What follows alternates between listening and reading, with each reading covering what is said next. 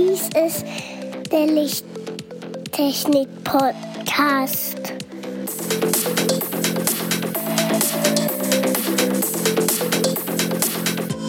Das beste Licht für deinen Bedarf.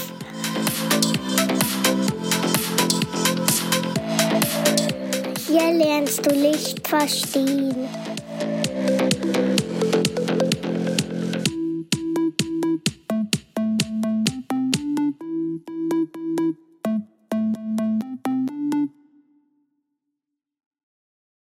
Willkommen zum Lichttechnik-Podcast, Folge 46. Hallo Andreas. Hallo Markus. Und hallo lieber Zuhörer. Bevor wir uns dem heutigen Thema widmen, möchten wir euch ein kurzes Update zu dem Thema unseres letzten Podcasts widmen, und zwar ein Update zum Starttermin des James Webb Space Teleskops. Andreas, der Start war geplant am 18. Dezember. Das ist richtig. Was kannst du dazu sagen? Die Vorbereitungen zum Transport des Teleskops auf die Trägerrakete und auf die Transportplattform wurde vorbereitet und da gab es einen kleinen Zwischenfall. Da hat sich ein Band, so ein Klemmband gelöst, was dafür zuständig ist, das Webteleskop in der Position zu halten und auf die Hauptstufe der Ariane 5 zu setzen. Und ob da was beschädigt wurde, ist aktuell in Untersuchung. Daher wurde auch der Termin vom 18. Dezember auf den frühestens 22. Dezember verschoben. Und was ebenfalls in den Artikeln zu lesen war, dass das ganze Observatorium erschüttert wurde. Aber ob, ob das eine blöde Übersetzung ist zu James Webb Teleskop, bin ich mir nicht so sicher. Nämlich, ich gehe davon aus, dass einfach nur die Aufhängung komplette, also das komplette Teleskop erschüttert wurde. Mit den ganzen Spiegeln und so weiter. Als komplettes Observatorium stelle ich mir was ganz anderes vor. Wenn das Teleskop erschüttert wurde, das kann man sich noch gut vorstellen. Wenn das Observatorium erschüttert wurde, dann mm, wäre der Schlag schon deutlich heftiger gewesen. Da ist wohl ein, äh, ein Komet nebendran eingeschlagen. Oder äh, in letzter Zeit sind ja ab und zu mal ein paar Vulkanausbrüche, dann kann das auch noch passieren. Alternativ ist Garfield vom Stuhl gehüpft. Oder so. Dann kommen wir zu dem aktuellen Thema. Und das lautet Holographie. Oder was ist Holographie? Und wie hat alles begonnen? Wenn ich an Holographie denke, dann fällt mir als erstes eine Modelleisenbahn ein. Das ist so das bekannteste Hologramm, das ich kenne. Das war, glaube ich, früher auch auf jeder Messe noch zu sehen, als wir auf Optikmessen waren. Kann möglich sein. Ich kann mich nicht mehr so an diese Hologramme, die ich früher gerne angeschaut habe, was da alles dabei war, aber sie waren für mich, als ich noch jung war, immer sehr beeindruckend. Und besonders beeindruckend waren dann die Hologramme von Gesichtern, die einem auch noch verfolgt haben, wenn man um sie rumgelaufen ist. Oder technische Aufbauten mit Lupen oder Vergrößerungsgläsern, wo du direkt sehen konntest, wenn du dich neben die Platine oder etwas angeschaut hast und dann im Bild noch durch die Lupe gucken konntest und es dann auch noch vergrößert wurde. Das war sehr interessant zu sehen. Kommen wir mal dazu, was ist denn Holographie? In meinen eigenen Worten, ja, was ist Holographie?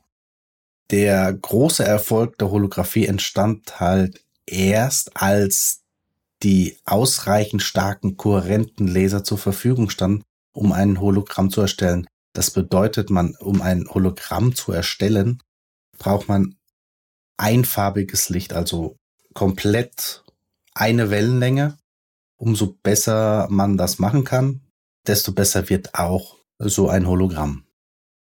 Da gehen wir in der Geschichte gleich nochmal drauf ein. Aber was ist denn die Holographie jetzt an sich? Die Informationen, die in einem Hologramm gespeichert werden, ist die Amplitude, also die Helligkeit des Lichts und die Phase, was der Wellenlänge des Lichts entspricht. Bei einem normalen Foto hat man eigentlich nur die Helligkeitswerte und nicht die Wellenlänge, die wiedergegeben werden kann. Jetzt nicht mit den Farben zu verwechseln natürlich. Man hätte ja die Wellenlänge auch als Farbe darstellen können, aber das hat mit einem Hologramm nichts zu tun. Bei der Wiederherstellung von einem holographischen Bild wird die Welle dann vollständig rekonstruiert, so wie sie auch auf das Objekt gefallen ist bei der Aufnahme. Das heißt, man erhält in diesem Fall auch die tiefen Informationen. Genau. Und ein Hologramm sollte man auch nicht mit einem Kinegramm verwechseln. Da werden mehrere 2D-Bilder nebeneinander gespeichert und kann jeweils beim Verkippen andere Bilder darstellen. Sowas sieht man sehr oft bei Geldscheinen, Eintrittskarten oder auch bei Ausweisen. Dann habe ich eine Frage. Was haben Regenwürmer und ein Hologramm gemeinsam? Beantworte mir einfach diese Frage, äh, deine eigene Frage.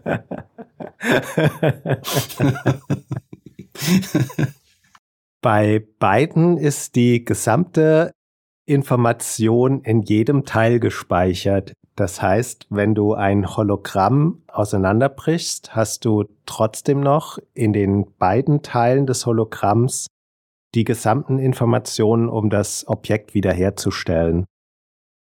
Bei einem Regenwurm ist es genau das gleiche. Wenn du ihn teilst, halbierst, dann hast du hinterher zwei Regenwürmer und der Regenwurm heilt, der kann sich selbst wieder rekonstruieren. Das heißt, das abgetrennte Teil wächst wieder nach. Und beim Hologramm ist es so, das verliert etwas an Kontrast, aber die, das gesamte Objekt kannst du wieder herstellen. Beim Regenwurm funktioniert das ja sehr gut, aber die, der komplette Bauplan von einem Menschen, du kannst einen Mensch auch teilen und der komplette Bauplan ist, ist auch vorhanden in der kleinsten Zelle. Und, aber der steht dann nicht mehr unbedingt auf, ehrlich. Man nennt sowas auch gehen.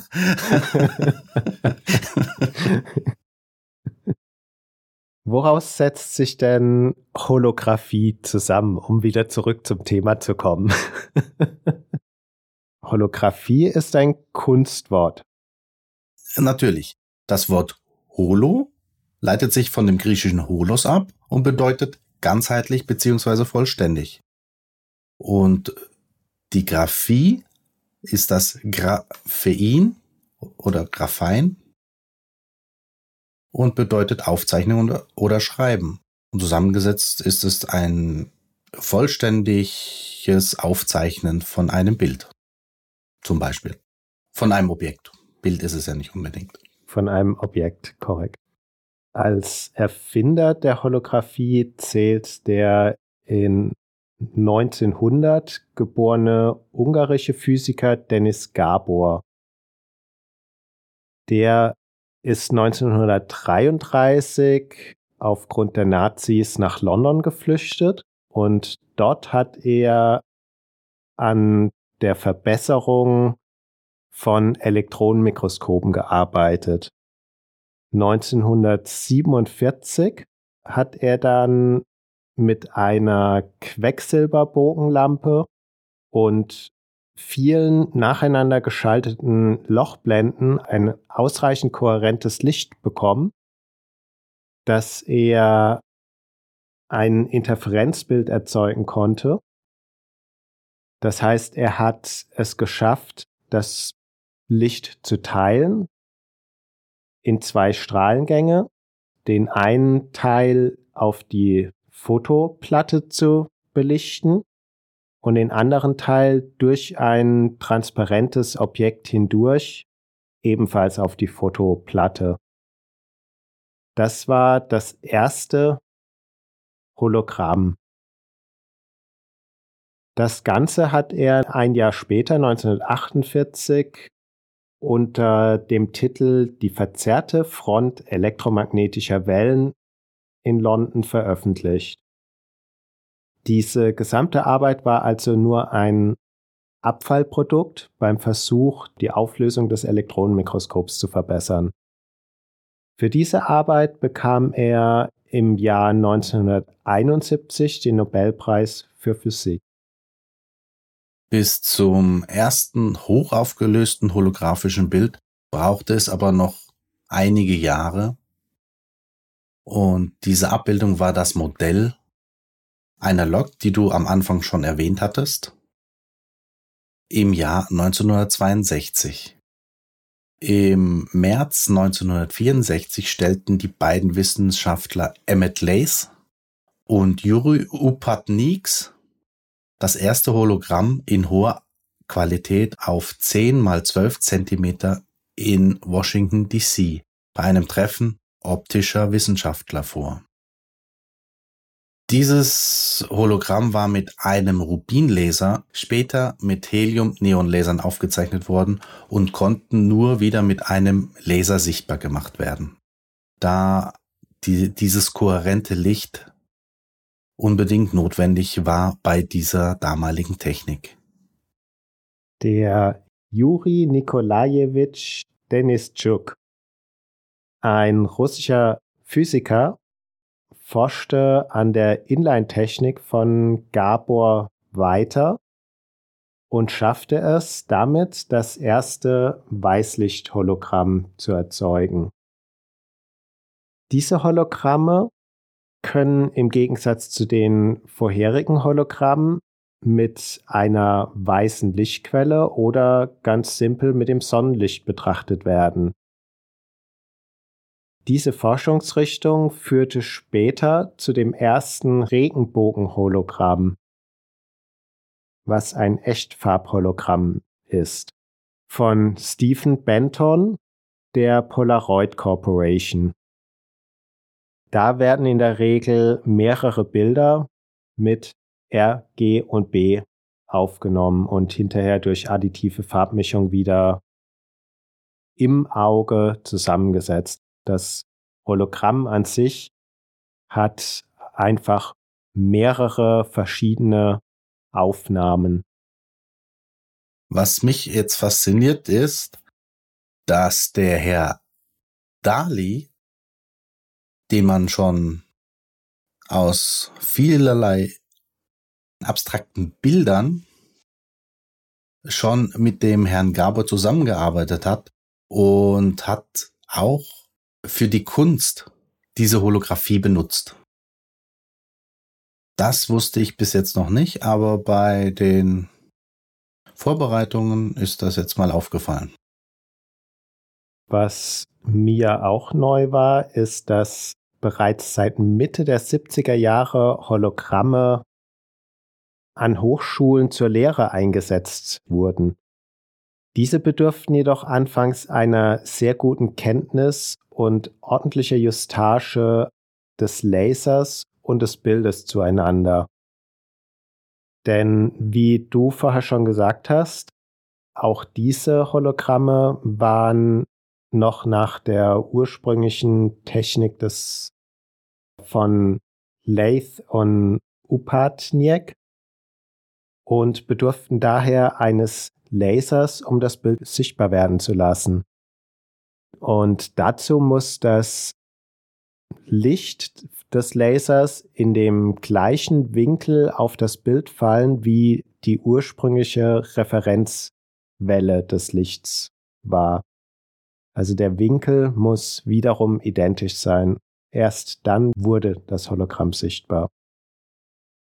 Wenn man sich jetzt auch so einen optischen Tisch mal vorstellt, die wiegen ja nicht sehr wenig und die werden auf allen vier Füßen mit hydraulischen Federn nach oben, gehal, äh, oben gepumpt und werden auf Luftpolstern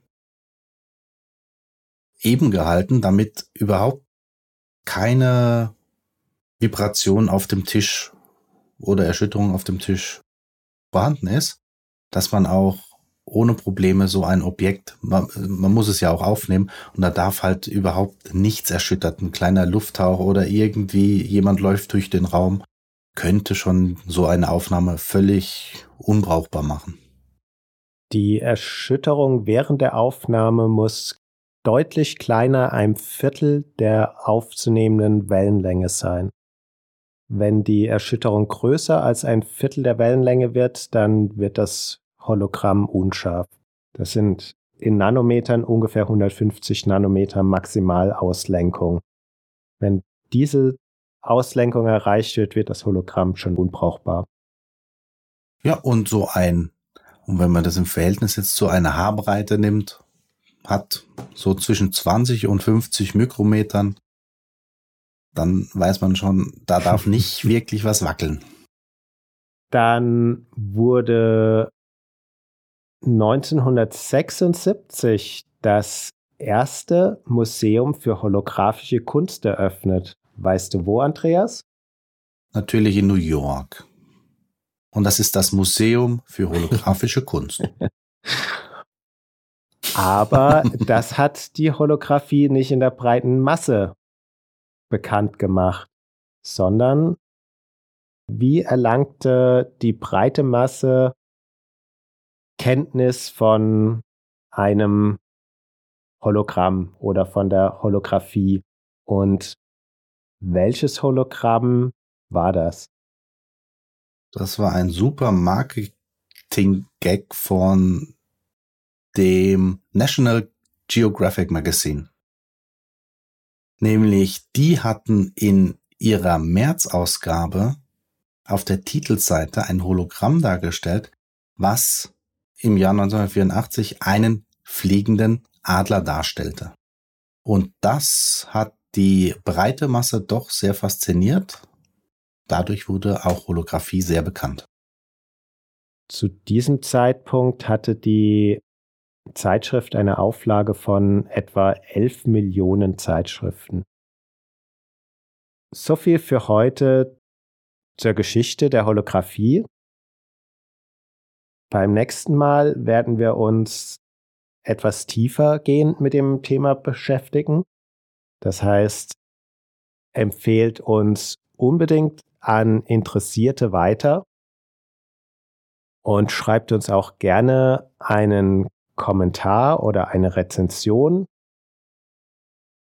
an unsere E-Mail-Adresse unter lichttechnik-podcast.gmx.de oder hinterlasst uns eine Nachricht auf LinkedIn oder Xing. Ihr könnt auch auf unserer Homepage direkt Nachrichten oder Texte hinterlassen, wie ihr wollt.